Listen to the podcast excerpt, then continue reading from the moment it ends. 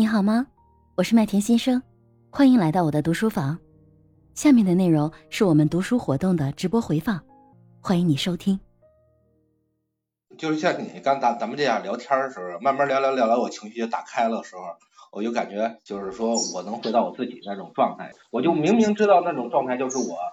本真的自我，但是就是说那种，然后突然间就是说咱们这个环关闭以后，然后突然间就回下来了，我是周边环境。问题，我我跟那个赵涛也聊过，他说就是你在这个环境下就能勾起你心里边的就就那种阴影或者说什么东西吧，我忘了是什么词儿了，我我只能跳脱出这个环境，我才能变成变成我自己那种状态，这也是心理心理疾病吧，或者说那个场景应激的那那种状态，就是自己心里明明知道这种状态不是你自己，但是你只要在这个环境中，你就跳脱不出来。那成年人总有成年人的无奈嘛，总要戴上面具嘛。所以那天我我跟他聊了，我跟他聊了很长时间，然后他说，但是你说到了现在这种状，就说到了中年人了，就是说咱们就说呃相对来说啊，我没有财务压力，然后就说财务也自由了，然后孩子也大了，然后。那你到底该追求什么的这个问题？所所以这个就是也是情情商的嘛。我到底是一直压抑我情绪这么活下去，还是把把把我打开？但只要我打开变成我真本真的自己的时候，所有身边人都不愿意，你知道吗？就是你干这件事，哎，你太傻了。然后你干那样事也不行，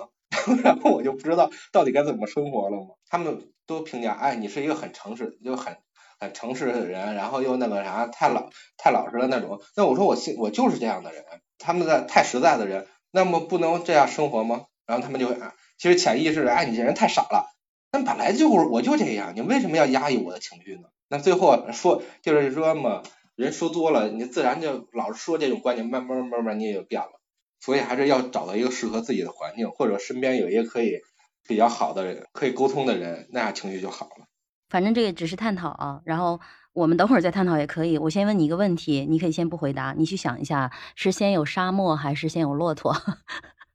先有环境还是先有人？后面可以再探讨。呃，糖果叶飞秋说的这个，我有一点体会，就是说人吧是一个环境的产物，如果你在一个固定的环境里边，你已经形成自己固定的模式。你想摆脱它，有时候感觉就比较困难。如果你换一个环境，那这个环境就是能够让你去打开心扉，打开你的这个所有的情绪，能够去释放的话，这个就是另一个环境。但是很容易就是说，我们呃从那个环境里走出去，走走回到原来固定的环境里，咱们所有的这些就相当于潜意识一样，哎，又又封闭回来了，就就又回到原来的环境里了。比如说 我我我觉得你呃。对于我自己来说，你看我从小生长的环境就造成我一个就是你像乖乖女那种，但是我性格的骨子里呢，我觉得我就属于一种特别，就是 也有一些奇奇怪怪的想法，也想去挣脱世世俗的那种呃一些行为要去想去做，但是源于原来的环境，我肯定是压抑自己的。那我跳出那个环境了，我我就能做到情绪呀，包括行为呀，我就能特别放得开，就是不受约束，不受拘束，能活得像自己一样那种感觉。但是，一旦要回到原来的那种环境，我就很快就会被 拉回去。我可能就是我理解的，可能就是叶飞秋刚才形容的那种环境吧。嗯，这是这一点儿。然后我最想说的就是。嗯，刚才听这个水苗姐姐说的，就是说，无论心理学，呃，各方面这些知识，一一开始要讲到什么杏仁核呀。嗯，还有这个什么海绵体啊，这些就比较枯燥的这些知识，但是呢，它对咱们这个情商这一块啊，包括情绪的这个控制啊，它是有很很好的这样一个前提的一个知识的学习，对我们后期这个情绪的引导是有作用的啊。这一点我感受比较深，嗯，是因为呃，学习知识嘛，刚才麦田也有讲到，就是知识对咱们行为的指导性，因为我有孩子，然后。孩子经常有一些行为，就是让咱们家长就是比较崩溃嘛，然后去去去发脾气。呃，其中有一点就是说，孩子你经常有时候他在玩啊，或者干什么事儿，你去叫他，他又叫八遍他也不回应，然后我们就很很上火，就就就要发飙。但是我学的一关相关的一些知识，就是孩子有这个情绪上有一个叫什么延迟，呃，感知延迟，就是说你叫他，他的通过大脑皮层啊，然后。去转化到信息，然后去感知到，然后再去回应你。和咱们成人相比，他这个发育比较晚，然后他这个有延迟的状态。当我了了解到这个知识的时候，我就会去控制自己的情绪。哦，他是这么回事，我就不会去发脾气，然后孩子也不会会和我有这样一个呃抵对的这样一个情绪，然后就是关系就比较融洽。包括就是说和这身边的人，你看我们身边有发脾气的人，当我了解到呃这些知识的时候，你比如说包括有抑抑郁症，或者是说呃咱身边有到了。中年不是中中，有时咱女性到了这个更年期的时候，容易发脾气。我了解，就是说她背后的知识，就是潜在的原因，是因为她哪部分因为是生病了，或者是出现什么状况了，才会产生这样一个反应。那我了解之后，我就会控制这个情绪，然后情绪就会比较缓和，然后对待这些周围这些，嗯，你可能大家不认同、不太理解的情绪和行为的时候。就会比较理性，然后就缓和一些，然后就比较去接纳了，然后就我觉得关系也就比较融洽了啊。我觉得这一点对我触动比较大。好的，我就分享这些，谢谢大家。好，谢谢糖果啊，然后也好久没上来跟我们聊天了，嗯，要多上来哦。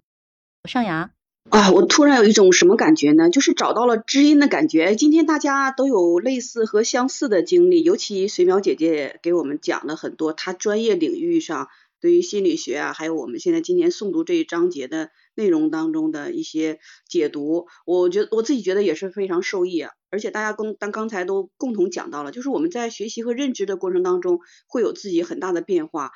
嗯，其实我思考的点是在哪儿呢？就是为什么情绪会控制我们自己做出一些非本人意愿的那些冲动的行为？我经常会思考这些地方，其实跟自己从小接受到的这个家庭的教育啊、环境啊等等一系列吧，对我们后面的这个心理产生了很大的影响。呃，我跟大家其实有很多类似一样的经历，我就不多不多做赘述了。就是我曾经崩溃的一次，就是在小的时候，我父母吵架，他们经常吵架，吵得很厉害。我直接就说了，我说你们离婚吧。我当时作为一个孩子啊，我不想生活在那种压抑的那个气氛。然后长大以后呢，我就想远离他们，我就来到了沈阳，他们还在大连，我就一直想不可以在他们身边继续那么样被压抑的去过，我想释放自己。然后在我三十。八岁那一年，我出现了一次重大的问题，就是呃，就差点就没命了。当然这个是一种疾病啊。这个之后我就重新做了一些人生思考。我觉得，哎呀，人生匆匆几十年，我能活多大呀？顶多八十多岁呗啊。这个命已经够长的了，我还有几十年可以活呀？我为什么不珍惜？为什么不释放自己，让自己想干啥就干啥？所以我就决定了，从四十岁以后呢，我要过另外一种人生。就跟以前不一样的那种压抑的人生，我不想过。我四十岁以后要为完全为自己而活，我就这么想的。我怎么快乐我怎么来，所以也做了很多疯狂的事儿哈。然后包括呃，就是今天大家也讲到一东西，我是学营养学的，做体重管理是我的专业。但我经常会想一个问题，就是为什么我会我们会出现千差万别不一样的地方？从营养学的角度来说的话，就是我们每个人从遗传基因，包括从母亲体内所带出来的那些营养对你身体的补充，还有就是我大脑所发育的各种营养素，在我们这个呃，就是在妈妈肚子里头，包括生出来以后，还有就是是在以后后续的饮食当中，其实某些东西营养不够，导致了我们这个大脑发育的一些差异和问题。然后还有一点是什么呢？就是我小的时候，我家旁边有一个，就是一家有一他家那个妈妈是个精神病。他会经常发疯，到院子里头到处喊的什么之类。小的时候我们是不懂的，就特别怕，就对这家精神病人非常非常的就感觉恐惧哈，就是那种心理。但是随着长大了以后之后吧，身边也接触很多，像我大学的时候也有那种就是同性恋的呀，室友他们是在一起，哎，当时也觉得特别奇怪，特别不能理解，就远离他们，觉得这个完全都是心理有问题的，